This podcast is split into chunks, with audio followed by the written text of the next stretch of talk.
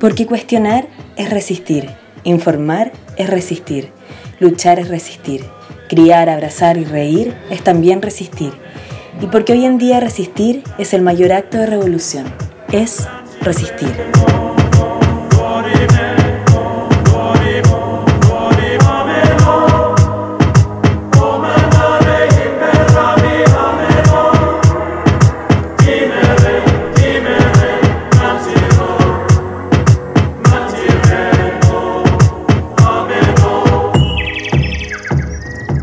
Hola, bienvenidos, bienvenidas, bienvenidas al podcast Es Resistir.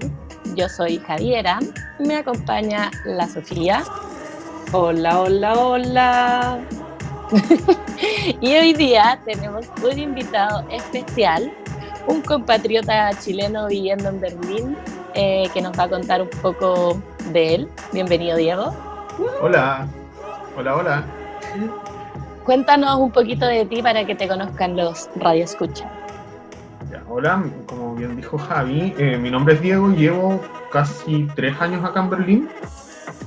Eh, llegué por la Working Holiday, como la mayoría de los chilenos y chilenas que andamos o andábamos en las calles antes de, coronavirus.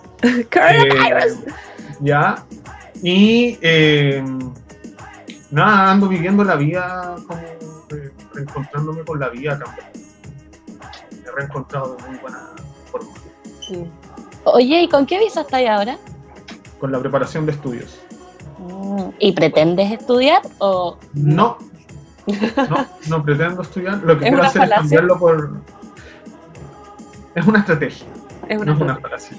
Eh, pretendo cambiarla por... Eh, mira, no sé cómo se llama la visa, pero en vez de un estudio, que acá en alemán estudio está entendido como máster, posgrado, algo relacionado con la universidad. Yo quiero cambiarlo con, por un eh, Ausbildung. Ausbildung. Ah, mm. Eso es como un Digámosle a la gente. claro. claro. En términos chilenos, aunque no es el paralelo real, sería como un estudio técnico. Pero no es una similitud 100% efectiva. Oye, pero para eso eh, son como dos o tres años y tenéis que saber alemán probablemente, ¿o no? ¿Cómo va tu alemán? Bueno, ya. sea good. Ya, eh, sea good.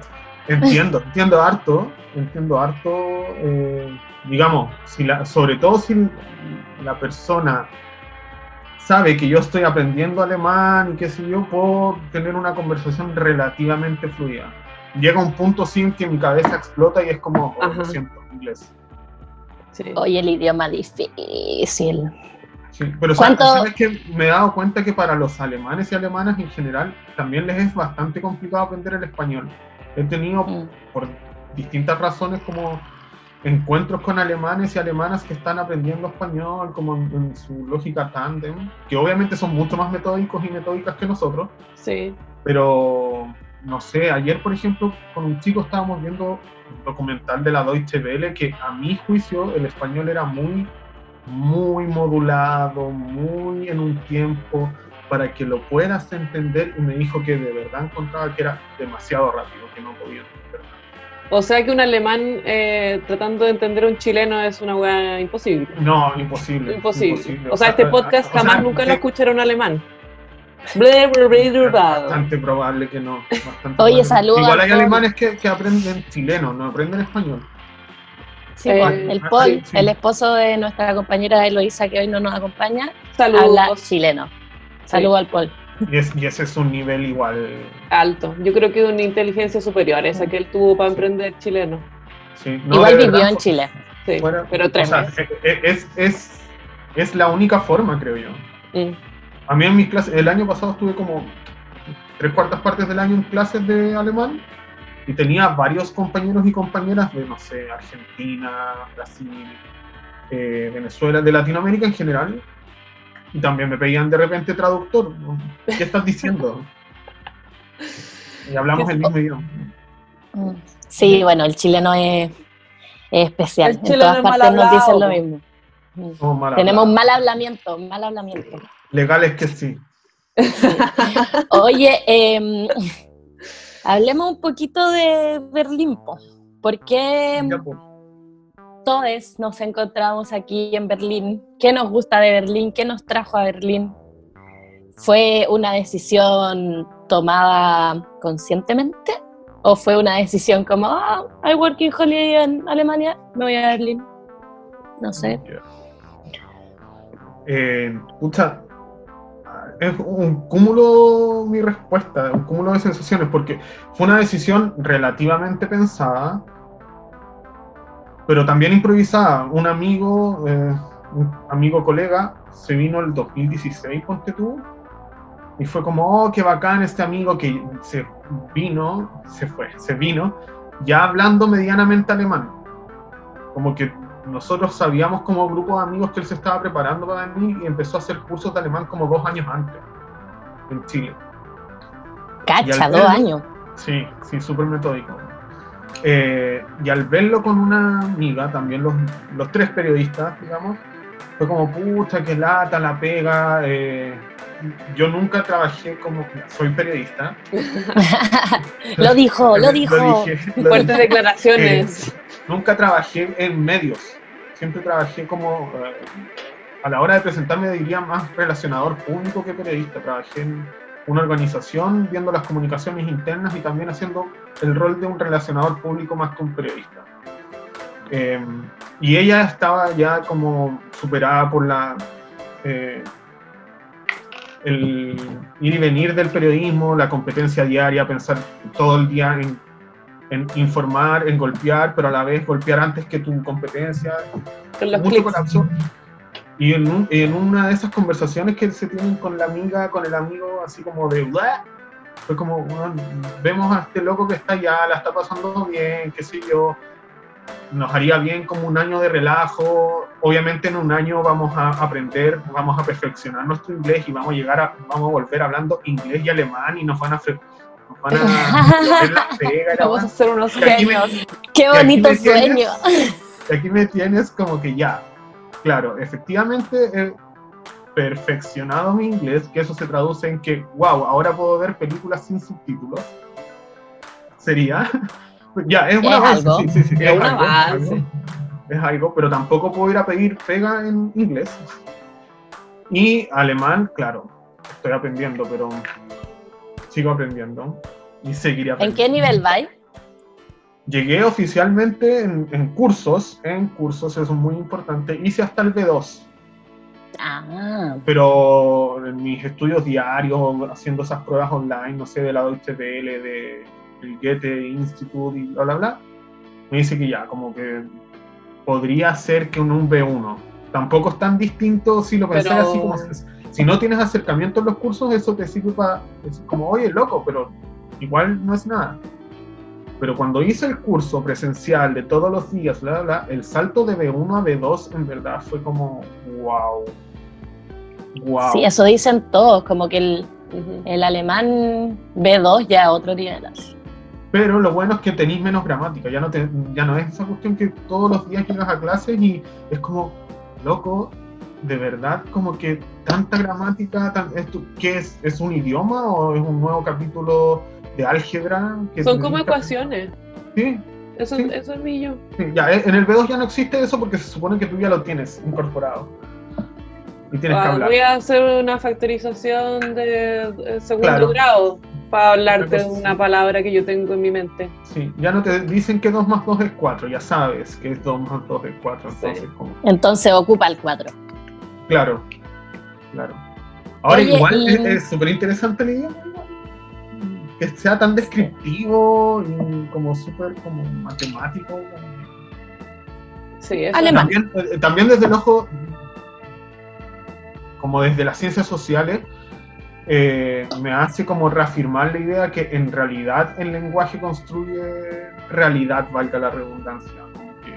el hecho de que acá puedo ver que el, el hecho que para poder entender una oración tengas que esperar hasta el final para entender el verbo, eso de verdad repercute en las relaciones interpersonales, porque tienes que escuchar a tu interlocutor, interlocutora, hasta el final. Entonces eso sí o sí genera un clima de respeto. Sí, porque al, parecer en español es mucho más fácil hablar como en tonos y no con la estructura de la, de la frase. Yo te puedo afirmar pues, preguntar con la misma estructura, pero si yo te digo, ¿Ah? significa distinto si te lo digo como de otra manera.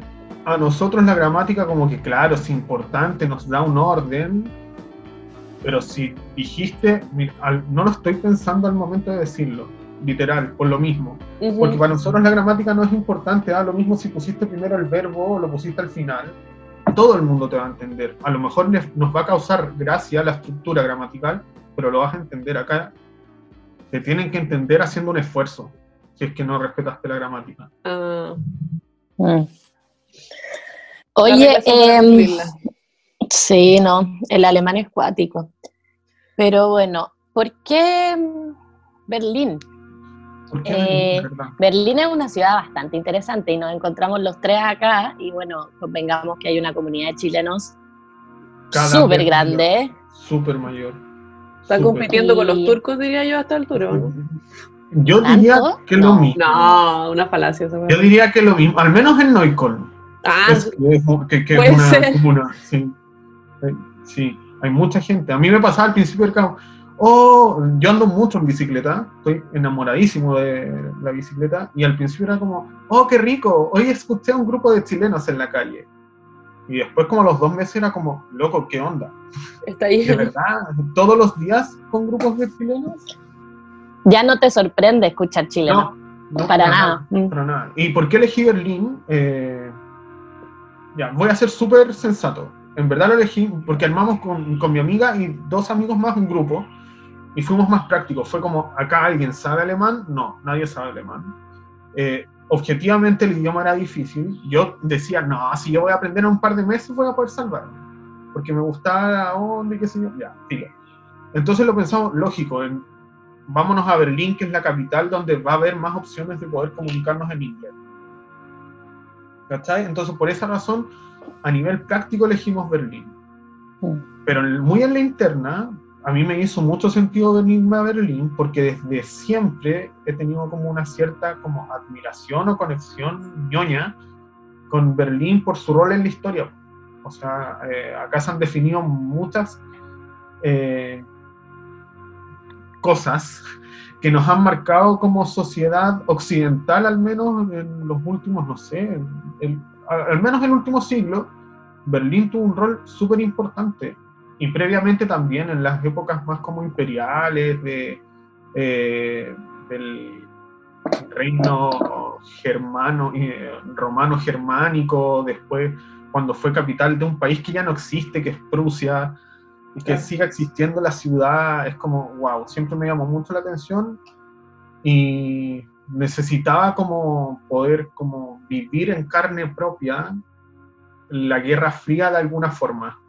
Porque ese, ese rollo de la Guerra Fría siempre me tenía toda una eh, romantización de la, ponte de la RDA, una romantización así que, que me, me cegaba mucho, así como, wow, era el paraíso y qué sé yo. Si bien todavía como en la en el frío te voy a tirar como, oh, la gloriosa RDA y qué sé yo, algún día volverá, también tengo una lectura súper y haciendo un análisis súper super, así súper rápido, tenemos ciertas coincidencias históricas. O sea, el mismo año que aquí eh, cayó el muro, en Chile estaba, claro, no, no, no, fue en paralelo, en paralelo, pero los procesos históricos como que coincidían. Acá se estaba cayendo el muro, en Chile esto estaba cayendo, entre comillas, la, la dictadura. Acá les pasaron el gol. Yo he conversado con alguien, a gente de la RDA, y decía, claro, nosotros queríamos votar el muro, pero no querían que acabaran con nuestro país.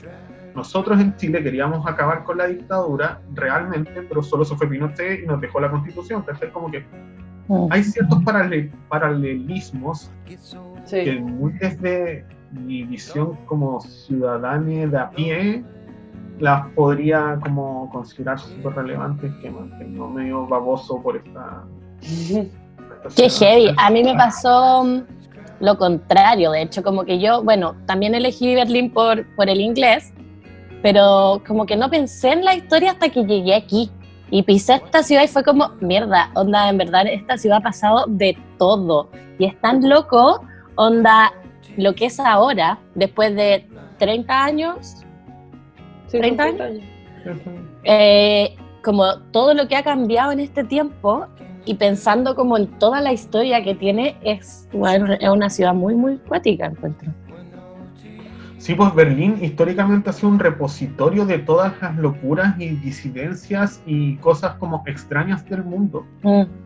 Y por lo mismo, o sea, que después también sea, quería, en la época de Hitler, que quería que fuera la capital del mundo, porque eso se suponía que iba a ser el Tercer Reich, un imperio que iba a durar mil años, y en eso Berlín iba a ser la gran capital. Entonces como que es súper eh, cuántico, no sé, caminar por la calle y ver a tus pies esas... Eh, esos pequeños cuadritos con plaquitas. Nombre, con plaquitas recordatorias de como loco. Acá en el año 1935 sacaron a la señora no sé. Y con nombre y apellido, porque han, intentado hacer como un trabajo de, no sé, como de reconstrucción, y de en el fondo de pedir perdón, yo creo un poco por la caga que pasó, que como que se notan las calles, ¿cachai? Hay una gran carga de, no sé si responsabilidad o culpabilidad histórica. Claro. Que también ahí hay como, también puedes ver como la cierta, eh, cierta monopolización, y quiero ser claro en cierta monopolización de la lectura de la memoria histórica. O sea, es impresionante objetivamente la mayoría de las víctimas del holocausto nazi fue la comunidad judía, de eso no cabe duda. Pero son todas víctimas. El mundo gitano es igualmente víctima como lo fue la comunidad judía, así como por ejemplo la comunidad homosexual lo fue, como la comunidad de las personas con discapacidad eh, visual, motora, intelectual o lo que sea, mm. también lo fueron. Y acá tú puedes ver gráficamente que te genera la sensación de que casi fueran únicamente los judíos las únicas víctimas. Sí. Lo puedes ver concretamente, estoy hablando de, los, museos. De los museos, de los monumentos. O sea, el monumento a, las víctimas del pueblo judío eh, de Europa es una cuadra entera. Sí. Es una cuadra entera. ¿Cachai? Y que no haya tampoco una cierta reflexión de cómo el Estado de Israel también no ha llevado a cabo eh, una eh, lectura al respecto que haga lo mismo con el pueblo palestino hoy en día, como que de verdad no, no me hace mucho sentido. Es bastante hipócrita quizá. Sí, es que, mira, decía eso eh, respecto a quizás la comunidad judía en particular, pero también cómo la historia en general se nos cuenta de una forma y es otra, ¿cachai? Eh, de cómo los relatos se han ido construyendo a lo largo de la historia siempre por los ganadores. Eh, generalmente hombre heterosexual, rubio, bla, bla, bla. Eh, blanco. claro, rubio, blanco, ario, mm. perfecto. muy guapo. muy guapo, por muy guapo, muy, guapo, muy viril, muy viril, muy viril y guapo. Tipo vikingo. Claro, eh, y, en, ese mismo sentido, eh, y aprovechando la coyuntura histórica, en estos días, los primeros días, la primera semana de mayo, se están conmemorando, de mayo del 2020, se están conmemorando 75 años desde que finalizó la Segunda Guerra Mundial. ¿Cómo se conmemora aquí en Europa en general? Se llama como el Día de Europa. ¿Cómo lo celebraban los soviéticos hasta que dejó de existir la Unión Soviética? Como el Día de la Victoria, cómo debiese no celebrarse ni conmemorar, pero acá un hecho fáctico, un hecho real es que en Alemania se firmó la capitulación, o sea, hola, perdimos la guerra por segunda vez, la provocamos y la perdimos de nuevo. Eh, pero en, toda esa lectura se, trata de suavizar la historia porque, claro, es un relato colectivo y qué sé yo, y bueno, hay un, un millón de explicaciones de por qué la historia se contó de esa forma, pero se invisibilizan aspectos en absoluto menores, como que, claro, podéis tener la lectura de que hoy en día el nazismo no está como idea imperante en el mundo gracias a la acción de los soviéticos, por un lado, que fueron los que realmente ganaron la guerra. Los aliados no podrían haber hecho nada sin la ayuda de los soviéticos. Y en Berlín, ¿quién se tomó Berlín? Los soviéticos. Y efectivamente lograron hacer la capitulación alemana, pero eso trajo una serie de consecuencias insisto, en absoluto menores, como que acá no sé si el 100% pero sí estoy seguro y pondría mis manos al fuego que más del 90 o 95% de las mujeres mayores de 8 años fueron violadas por los soldados soviéticos. ¿8 años? Sí, fueron y violadas de manera eh, quizás no selectiva, pero no fue de manera casual, digamos, no fue como, ups, si se les pasó la mano con una niña. No, era una cosa sistemática, como bien dice la Sofía. ¿Cachai? Y, y, que ocurrió a vista y paciencia también de los soldados aliados y nunca hicieron nada. ¿Cachai? Entonces, es como, claro, a mí al menos en Chile siempre se nos habló, sobre todo en los sectores más de como izquierda, se nos hablaba el discurso como, pucha, nos queda una gran tarea en torno en materia de memoria histórica y derechos humanos, que es muy cierto, eso no, no cabe ninguna duda, o sea, el estallido social es prueba concreta de que nos hizo mucha falta una reconstrucción de memoria histórica real, pero siempre nos ponían a Alemania como el gran ejemplo. Y viviendo acá es como, claro, tienen un, no sé, están adelantados en kilómetros y kilómetros al respecto, pero también tienen su... su yayitas, Sus yayitas, o sea, yo he mm. escuchado, yo he visto acá testimonios de alemanes, de alemanas, sobre todo viejitos, viejitas, y es como escuchar a la tía abuela facha, es lo mismo que en Chile, es como, oye, sí, o sea, yo he visto un reportaje, no estoy inventando, de una señora vieja, mayor de 80 años, visitando el campo de concentración que está acá en Berlín, y con una cara de impacto así como de verdad la vieja superada, superada porque se le estaba cayendo su sueño de niña, pero su reflexión no era como chucha la cagamos, sino que fue como, pero mira, acá todos los prisioneros tenían un buen sistema de alimentación, un buen... Es como, ¿de qué estamos hablando? O sea, igual, claro, uno no, y también, también tiene que ver con la lectura colonizadora que uno tiene respecto a Europa. Y es como, bueno, en todos lados se cuecen habas y somos igualmente imperfectos, ¿cachai? No porque acá la tengan súper fácil en la vida y que tengas realmente problemas de primer mundo, eh, significa que no tengáis las mismas contradicciones. Brígido. Así con la historia de Berlín Po. Dale, Sofía. Sí, no, es que a mí me da la sensación que igual lo que ocurrió acá fue como, por eso que decías tú de la importancia que tiene Berlín dentro de la historia como, no sé, quizás del planeta, como de las primeras ciudades, siento que llegan quedando cagadas acá mismo de muy grande envergadura. Mm. Quizás no, no, sé si en Latinoamérica nosotros tenemos algo así de comparable, como bueno, que ellos ponen guerra mundial porque según ellos ellos son el centro del mundo, pero eh, no sé, reflexión aleatoria. O sea, que yo creo que, que como que lo hayamos provocado nosotros en Latinoamérica, quizás no, pues, pero el colonialismo finalmente es básicamente lo mismo. Llegaron a matar, a violar, a robar, pero es culpa de ellos, po.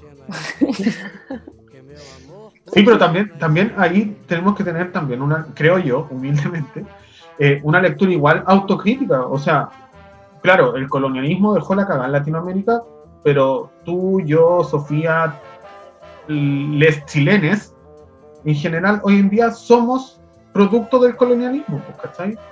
O sea, acá estoy viendo, Estoy viendo en pantalla, no voy a reproducir los apellidos, pero estoy viendo en pantalla los apellidos de los tres y ninguno es originario, ¿cachai? Ninguno de los tres tenemos, o sea, podemos tener rasgos, no estoy diciendo que seamos europeos tampoco, nada de eso, pero somos productos del colonialismo. Sí, claro. Es parte de nuestra identidad. como, como todo. de todas maneras. Somos criollos.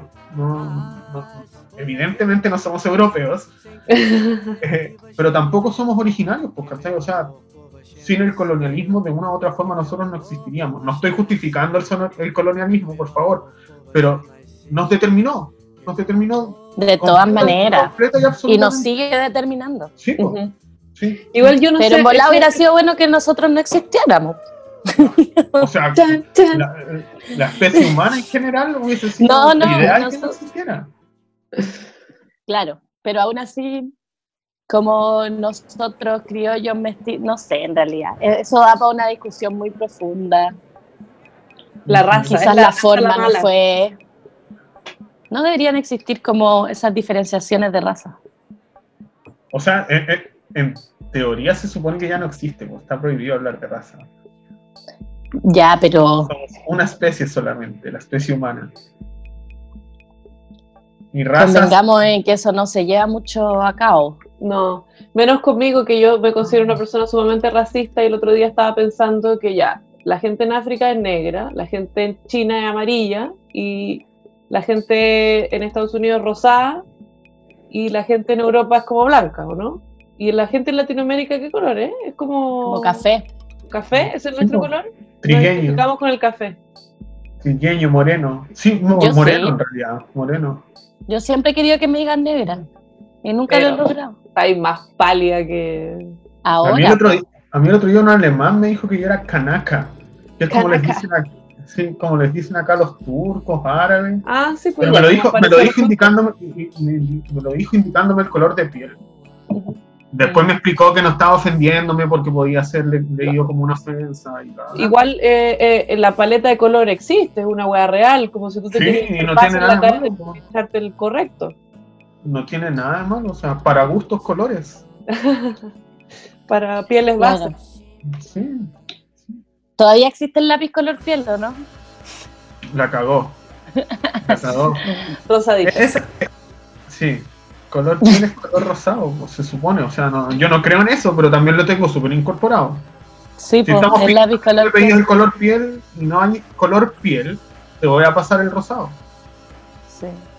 O sea, es que Oye, eh, voy a pasar el verde, pues. Pero podría No, pero podría ser el café. Podría ser el café. O el, o el ocre. O el ocre. Claro. Si eres de, de Asia. Porque según yo, Igual nadie está no todos amarillos. No, ¿viste qué racista la Sofía? si va si vaya a Vietnam o si vaya no amarillo, sé, amarillo, todo amarillo. No, no, son más morenos. Hay de todo, hay de todo. Ya bueno. Ya, salgamos de aquí. Salgamos, de, salgamos de aquí. Mira, vamos a meternos en otro tema para picotear. Tú eres periodista. ya lo dijiste. Eso tú, ay, tú, pero tú no dirías que eres periodista. Pero igual trajiste el diploma. Sí, pues. en tu maleta trajiste el diploma. Sí, pues. Es que estudié periodismo, eh, me titulé de periodista, estuve enamorado del periodismo. me siento como medio divorciado del periodismo, siempre con la opción de poder. Eh, remember? claro, pues, si no hubo fuego siempre quedan cenizas. Eh, y claro, me lo traje porque habría sido bueno, si no, de verdad. Igual lo podría haber escaneado. Oye, yo soy buena. A ver, no traje mi título ni nada. Pero espérate, lo digo por una tranquilidad espiritual más que por otra cosa, porque en la práctica tampoco me sirvió para poder cambiar de la Working Holiday acá. De hecho, fue bastante desagradable la burócrata que me atendió, porque fue como, te pedí tu certificado de profesión y tú me entregas periodismo, eso no es una profesión. Y fue como, sí es, que acá no lo sea. Es? que acá es como un máster. En la mayoría de las partes del mundo, periodismo no es un pregrado. Y acá no estoy seguro si es como un máster o una Ausbildung, pero estudio no es. Oh. Y, y, con la cueva particular que mi escuela, en mi universidad, como que mi título en particular no está validado acá en, Ah, igual, eso, claro, se convalida. Porque yo estoy en la, en Coto de Valpo y está así, eh, o sea, si, si la persona que me hubiese atendido hubiese sido menos viva y solo ve Pontificia Universidad Católica, omite el Valparaíso y ve Chile, hubiese pasado piola. Pero se dio cuenta que era de Valparaíso y que no es la misma. Oye, bueno, independiente de si tú te sientes o no te sientes periodista, eh, los medios de comunicación han tomado un rol demasiado importante, bueno, en realidad siempre, pero yo creo que ahora nosotros le estamos dando más o menos importancia, por lo menos para los chilenos después del estallido. O, no sé, al menos en mi caso, yo sé que la Sofía, lo que sea. Y, y ¿cómo lo veis tú? Más que como periodista, como persona, que en realidad vivió de cerca el periodismo, el rubro, Y, claro, como que ahora nos estamos dando cuenta más aún que antes, yo creo, de cómo mienten, cómo juegan con la verdad, cómo, eh, no sé, y, y, cómo el periodismo independiente también está tomando muchísima fuerza. Yo creo que fue un fenómeno súper particular que se dio precisamente a partir del estallido, en que todas las, de cierta forma, disidencias, no, no necesariamente, el término disidencia está muy vinculado con, lo, con el ámbito del género y de las sexualidades, pero disidencias en general, eh, nos dimos cuenta que estábamos todos como desamparados de un medio, o sea, existía esa como, loco, sabemos que el Mercurio nos va a decir que están quemando Chile porque la gente es vándalo y como que existió esa, esa como lectura común de que ya todas las personas nos dimos cuenta, oh, loco, loca, no soy el único, la única que está buscando una contrainformación o, que ya se aburrió de leer Loom porque ya cachó todo el mundo que Loom, claro, no va a dejar de existir, pero no te puedes informar por Loom. Quizás va a marcar la pauta de los matinales y a lo mejor todo lo que estén dando previo al estallido social en los matinales iba a ser Loom, pero... Oye, ¿y por qué? No sé, me nació recién esta duda. Eh, ¿Por qué un medio como Loom sigue vivo? ¿Por qué los matinales lo pescan? ¿Es como por plata, por poder, por gente? ¿Por qué? Como que sabemos ¿Es que un conglomerado, po? pero es, pero lunes es como una broma constante. Vende caleta. Porque vende caleta, Vende caleta. Me da vergüenza. A mí también. Ahora, ya, ahí quiero aclarar súper bien que yo hablo, ya, sí, soy periodista, sí, estudié periodismo, pero nunca he ejercido periodismo en medios de comunicación masivos. Entonces, no sé leer la interna de un medio de comunicación Ahí estoy hablando muy desautorizadamente en ese sentido. Pero me imagino que Loom sigue por una razón súper lógica. Porque los números valían que siga Loom. La gente sigue comprando Loom. Es un dinero rentable. Sí. A lo mejor, mira, se está discutiendo mucho últimamente de la continuidad del papel. Porque, o sea, es lógico. Vas a preferir gastar 200 pesos o no sé cuánto cuesta un... Ahí te, 200. no, no, no, tengo idea cuánto cuesta un diario en papel. Ya, claro, no vivo hace dos años en Chile, puede que se me haya olvidado, pero si viviera en Chile tampoco sabría cuánto cuesta un papel, un diario en papel. Depende del día. Y del diario. sí, sí, sí, sí. sí. Porque como que el Mercurio el martes vale 500 y el del fin de semana vale Luca, punto O más, o más, claro. Pero está, todo vinculado, la existencia o inexistencia de medios, al menos en Chile, en base a las super leyes que tenemos, y todo amparado, por supuesto, en la sacrosanta constitución. Una maravilla. Eh, se ve a través de los números. Sí, por eso también que, que, los medios de, contrainformación o, lo, o, no sé, por ejemplo, Radio Villa Francia, Piensa Prensa, el desconcierto, interferencia, ¿cuántos, cuántas más? Tienen que caer en lógicas de crowdfunding, de donaciones, porque... o sea, yo he visto que ahora muchos medios digitales importantes, así como The Guardian, The Guardian, de, no, New York Times, cuando termináis de leer la web abajo, dice así como si tú querés eh, soportar, o sea, no soportar, eh, sustentar el, periodismo, eh, aporta con un dólar o una web así. Eh, porque si los usuarios no pagan, no pagan por lo que por lo que quieren consumir, entonces como mierda los periodistas van a producir ese contenido. Sí, pues, y eso también, eso también en la interna genera mucha desazón. O sea, si sigo también en gran parte como disfrutando de mi divorcio periodístico, es a través también del miedo. O sea, siendo súper concreto, si yo en este momento tuviera que volver a Chile, en Chile no puedo vivir como vivo acá limpiando water, porque eso es lo que hago, digamos, hago aseo. Y acá se puede vivir, alguna vez fue helping. Ah, ya no. Ahora independiente. Independiente, por supuesto, llama. Voy cualquier día pongo una, una agencia de, limpieza a hacer la, competencia helping con las mismas irregularidades de mierda que comete helping.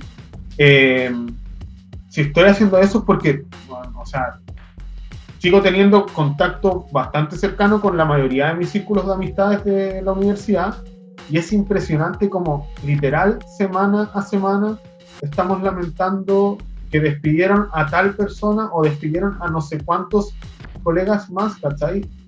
Mm. Y tú ves que en paralelo, yo diría que un gran, altísimo porcentaje de las universidades que hay en Chile ofrecen la carrera de periodismo como ofrecen todas las carreras, ¿cachai? O sea, el mercado laboral está ultra, súper colapsado. No, y además los medios se caen a pedazos, ¿no? La tele, los diarios. De verdad que eh, Chile está reventando y de cierta forma qué bueno que así sea. No sé si despertó completamente en octubre, tampoco soy un sociólogo que lo pueda leer con wow, pero estamos en un stand-by de una evolución social que tiene que reventar y romper con todas esas estructuras también. O, si no, le vamos a hacer el favor a la derecha y, que de verdad la constitución no sirva para nada, que es el argumento de ellos. Usted no necesita una constitución nueva, usted necesita otra ley. Y no es eso. O sea, el tema de cambiar la constitución es que cambiemos el modelo, cambiemos el, cambiarlo todo. Con todo sino para... Que se acabe Chile. Chile se acabó. no, no se ha acabado. Es duro de matar. Todavía falta es súper duro de matar. Igual a mí me pasa que el periodismo en sí, como idea, me gusta mucho. o sea, eh, informar. O sea, sí, de hecho. Lo que estamos haciendo nosotras vendría siendo. todo es comunicación. Todo es comunicación. Incluso el no comunicar es comunicar. O sea, el silencio es comunicación y que hoy en día crean, eh, se haya abierto la paleta de oportunidades para poder generar contenidos es súper heavy, es súper es súper bueno, es, es, incluso hasta revolucionario. como, de verdad que tres personas X, acá en Berlín, nosotros tres en Mozambique o donde sea, pueden generar estas... O sea, en este momento ya, quizás estamos hablando de un tema, entre comillas, denso, pero asimismo como se puede hacer esta, este podcast de temas más como triviales o densos o como sea, en otra comunidad pueden ocupar estas, eh, estas plataformas eh, de comunicación para generar un cambio social también. O sea, la comunicación popular existe y en las comunidades periféricas, yo diría que de gran parte del mundo existen experiencias de comunicación popular que marcan una gran diferencia. Mm. Y crean conciencia en la gente. Sí. El problema es que no intervienen. Ah, no están escuchando por todas partes.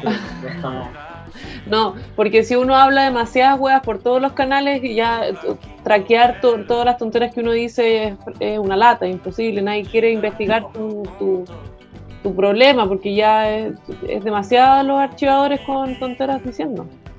¿Cachai? Mm. O sea, no Oye, pero entre tontera y tontera. Sí. En ese sentido, los podcasts este último tiempo han agarrado muchísima fuerza, tanto por la cuarentena, como porque hola, tenemos tiempo, hagamos un podcast, pero también por las ganas que tiene la gente de eh, comunicar y la gente también tiene ganas de escuchar. Como qué estamos opinando, qué estamos pensando, qué estamos viviendo, cómo lo estamos viviendo. ¿Qué opinas tú del fenómeno podcast? Eres un fiel auditor de... Fiel auditor de podcast. Tampoco es que tenga un doctorado en audición de podcast, pero sí, escucho harto podcast. Porque, claro, puede existir. No me extrañaría que en Chile pudiese existir la, oferta, la oferta un doctorado en audición de podcast. Esa hueá lo voy a sí, escucho, escucho harto, claro. escucho harto porque me muevo, como les decía en un principio, harto en bici y ahí como que. Bueno, y haciéndolo al aseo también, como que. Sí, hacer aseo escuchando podcast. Uf, acompaña harto, sí. Para hacer tiempecito en el baño cuando te tenés que esconder, cuando te contratan por hora. Como que es buena buena estrategia. Eh, mira, yo creo que este fenómeno de, podcast, que por supuesto no es nuevo, pero sí como esta como expansión o, el boom. el boom, la moda del podcast, me parece como un, un fenómeno quizás un poco lógico respecto a esta como eh, escepticismo respecto a los medios tradicionales. ¿Cachai? Y como en esa búsqueda, como que tenemos este, esta plataforma que nos ofrece hablar lo que antes hablabais como en tus círculos íntimos, ahora mm, lo metí a esta caja de resonancia y dispara al mundo y así distintas comunidades nos podemos interrelacionar y ver como loco, loca, no soy el único, no soy la única que está pasando por esto. A mí me encanta eso de los podcasts. De repente solo escuchar cómo conversan y es como, oh, yo igual pensé eso el otro día. Qué bueno saber que hay alguien en otra parte del mundo o, o no sé, como teniendo las mismas ideas, los mismos pensamientos, como que te ayuda a compartir cosas que yo creo que antes no, no sé, pues te lo quedáis nomás. Sí, pues. Sí, eso es, como, yo creo que es una de las 1300 como, eh, no sé, como puntos fuertes que marcan una gran diferenciación generacional. Respecto, yo lo veo, yo veo como que estoy demasiado rayado con la diferenciación de generación entre mis viejos y la mía, así es como, somos generación, y mis viejos no son tan viejos, me tuvieron a los 25 ahora tienen como 55, 56, deben tener por ahí. Y somos generaciones muy distintas. O sea, yo nací, yo nací en dictadura, no, me acuerdo nada de esa época. Pero ellos crecieron en dictadura, crecieron con un miedo, aunque para ellos no fue miedo, pero eso es otro tema. Eh, crecieron con una marca y tenemos rasgos identitarios de cada generación y creo que a nivel comunicacional este puede ser nuestro gran aporte. Ahora, los cabros chicos que nos siguen, son muy viejos, eh, vienen como en, otra, en otra bola. Los TikTokers, ¿o no? TikTokers. hoy día estuve, ya hablemos de TikTok. Ya hablemos. Yo estuve investigando TikTok hoy día. Eh, yo me hice una cuenta eh, para investigar de qué se trata esta plataforma audiovisual, red social, y me parece que todo el contenido que hay en TikTok es nefasto. Eh, no sé dónde está el nicho hipster de la weá. Quisiera encontrarlo. Si alguien sabe, por favor, indíqueme. Porque todo es eh, coreografía, canto y, Eso es TikTok. no? Pero, como pero no videos. ¿Hay hecho algún video en TikTok? No, yo no, Igual TikTok. Se, se, presta para mucho. No sé si le contaba a la Javi, pero la otra vez en un cumpleaños de una amiga con este fenómeno también Zoom éramos todos de la misma generación de la U, yo tengo 32, y estábamos todos como, oye, sí, oye, TikTok, y como que todos hablando, bueno, eh, claro, todos sabemos que existe es como, oye, tu mamá. Sí, en esa onda. Se como, así. No, hay TikTok, y... Ah, una borracha culiada. Una borracha culiada. nadie tenía, de como 10 personas, nadie tenía TikTok, y de verdad que encomendamos, ya, fue muy onda hueveo, pero encomendamos a una amiga como que dijo, ya, mira, yo en verdad como que quisiera bajarlo, no estoy tan seguro, y fue como todos, bájalo. Y como que dinos que dónde la weá, porque como que de verdad es otra... Es otra weá. Mis primos chicos que van, que tienen, no sé, van en tercero o cuarto medio, me dicen que soy viejo, así como que se ríen, porque aún ocupo Facebook. Sí, alguien no ocupa Facebook. No, es como, loco, ¿cómo ocupas Facebook? Así como viejo culiado. Es, que igual lo, dicen hasta con esa ternura. Lo dicen con esa ternura de cuando te quieren vacilar, cuando un pendejo te quiere vacilar, pero igual con, con buena onda. Si caché como, güey, Diego, ocupa Facebook. Pobrecito, sigue ocupando Facebook. Sí, una buena así. Yo debo decir que reactivé mi Facebook acá para buscar piezas, pero si no, mi Facebook también estaría muerto. Ah, igual a veces lo uso. Está súper bien, sí, está súper bien. Pero como que para, algo que para mí sea muy a la mano y que para de verdad la gente, como que soy un guan quizás eh, más optimista que pesimista. Sigo al final de toda esa mierda de lo que estamos viviendo actualmente, ya sea desde nuestra posición como chilenes como posición de ciudadanos del mundo, eh, tengo fe en el futuro, creo en el futuro igual. Mira, eres distinto a nosotras. Nosotras todos los capítulos reafirmamos más nuestro pesimismo frente a la humanidad y yo ni como absoluta. Mm. Yo como que en, la, en la práctica sí puede que sea nihilista, pero soy un soñador. Entonces, empedernido. Sí, soy un soñador empedernido, entonces quiero creer en el futuro, no sé. Ahora, este, ese futuro, ese futuro igual debe venir después de, de, no sé, un baño de sangre así como acuático. Es que eso, eso igual yo creo que puede pasar, como que si llegamos a salir adelante... Claro, yo pienso lo mismo, que si llegamos a salir adelante como de toda esta que está pasando, va a ser un cambio muy drástico. Como que en bola va a morir mucha gente. Claro, tú decías un baño de sangre y realmente sí. O sea, no sé, algo muy cuático va a pasar. Eso siento yo. ¿Ustedes ¿Y si no, ¿y si no pasa? Y si no pasa, ahí de verdad que se acabe el mundo. Que explote el mundo, pero explote.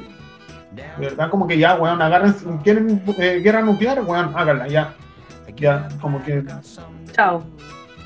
si la vamos a cagar, caguémosla bien. Caguémosla con todo. Yo, yo creo que mm, yo no tengo un, pensamiento tan pesimista, creo. O sí, no sé, no estoy segura. Eso depende del día. Depende del día. Pero creo que en realidad. Si en estos tiempos, en todo caso si quieren. de acuerdo con uno mismo es como pan de cada día. Sí, nunca de acuerdo conmigo misma, ni de ni lo que pensé ayer, cambio total de lo que pienso. Eh, pero si quieren eh, estar en el futuro, yo les recomiendo que se bajen TikTok para que eh, por lo menos sepan qué hueá está pasando ahí, porque, no sé, igual puede ser que hayan cosas divertidas, algunas y yo creo que es una excelente plataforma para compartir. No, en realidad es una pésima plataforma, no lo hagan, no lo bajen. Eh, de hecho, como Pero Sofía, ¿cómo tanto? cuando ponía en términos y condiciones como claramente le estoy vendiendo mi alma al diablo, no sé por qué hice esto. Ya no podemos venderla más. Ya está absolutamente ya, ya, está absolutamente Oye, a mí el Instagram ahora como que a cada rato me dice como se actualizaron los términos y condiciones. a la paloma también le pasa. A mí no. ¿Qué onda? Yo borré Instagram. Pero todos los días. No, no. Borraste Instagram. No, pero lo desinstalé nomás. Igual. Yo te etiqueto todo el rato. ¿En qué? Si no hago nada, no hemos hecho nada. Y te mando videos, Sofía. Qué pena. ¿No has visto todas las cosas chistosas que te he mandado? No. Te la he perdido. Sí. Estoy perdiéndome cosas a propósito. Mm. Otro fenómeno también de la, de la no cuarentena berlinesa. Sí. Eso. Eh, ya quiero tomar un poco como la arrogancia de, de pasar de entrevistado a entrevistador brevemente. Eh, Te posee el periodista que llevaste. Sí, me posee un poco, pues estoy como... Donde hubo fuego, cenizas que pues les dije. Sí. Eh, no sé brevemente por qué ustedes, a propósito de todo este fenómeno comunicacional, estallido, positivismo, pesimismo, qué sé yo, ¿por qué decidieron hacer este podcast? ¿Qué, qué las motivó? ¿Qué buscan? ¿Qué no buscan? Tú dale. Ah, yo, mm, a mí me surge la inquietud cuando creo que estaba haciendo el título o alguna cosa relacionada con la carrera, maquetear de noche. Y estaba muy aburrida, muy, muy, muy, muy, muy, muy impactantemente aburrida, porque había que hacer cosas muy mecánicas y quería escuchar algo, como un audiolibro, y yo no había cachado que existían tanto los podcasts entonces veíamos series como de manera interminable para como acompañarse en esa labor de maquetear. Y ahí se me ocurrió que yo podía eh, rellenar eh, eh, largos tramos de aburrimiento absoluto de alguien que tenga que hacer algo muy mecánico y que no pueda escapar de ahí.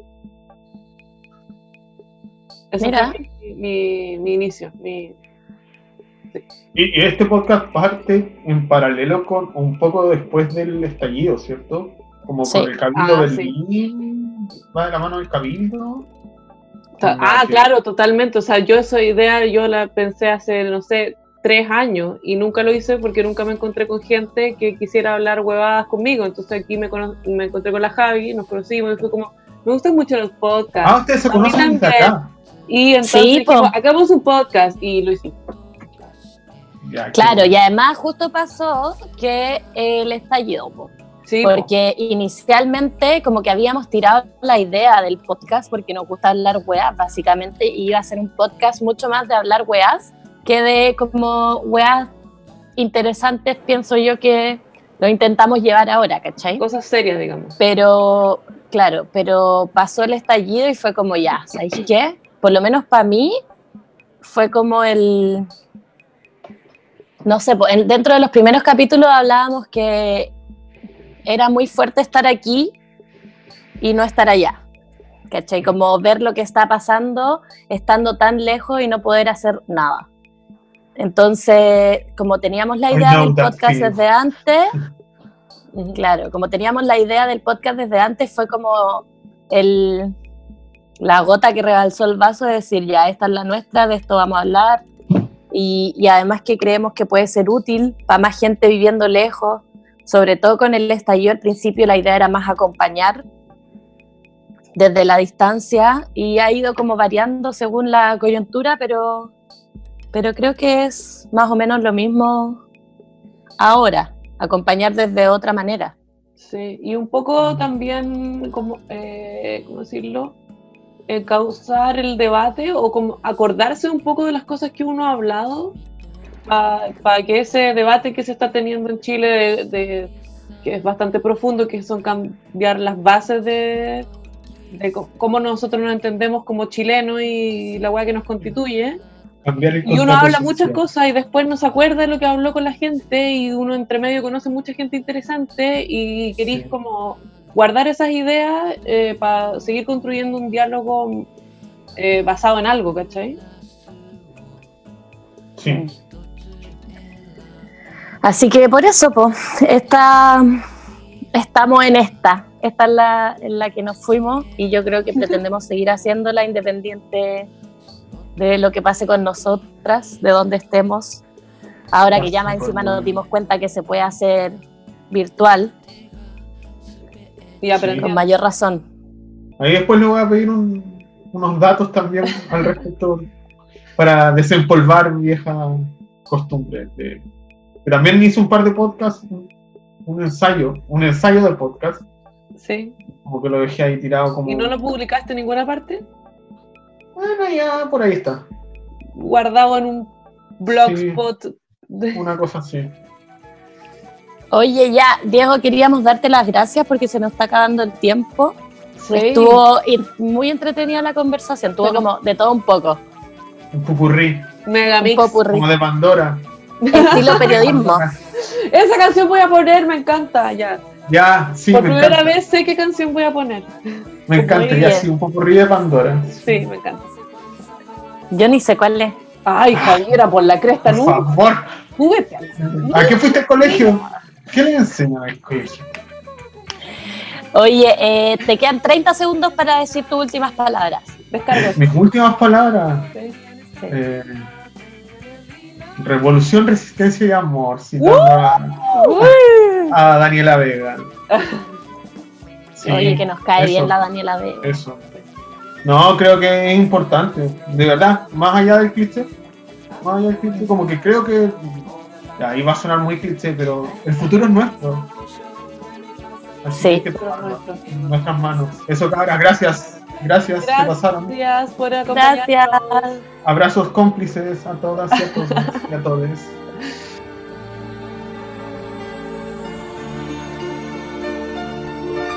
Debo hacerlo todo con amor. Hoy esta noche yo saldré a algún bar. Si no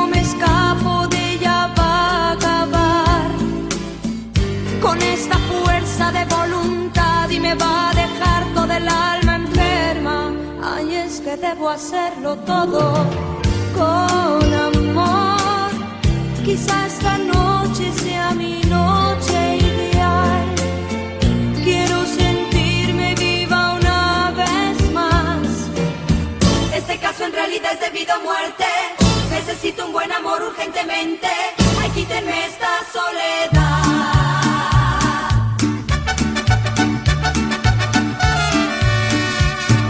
Nosotros nos hubiéramos casado hace tiempo, cuando yo te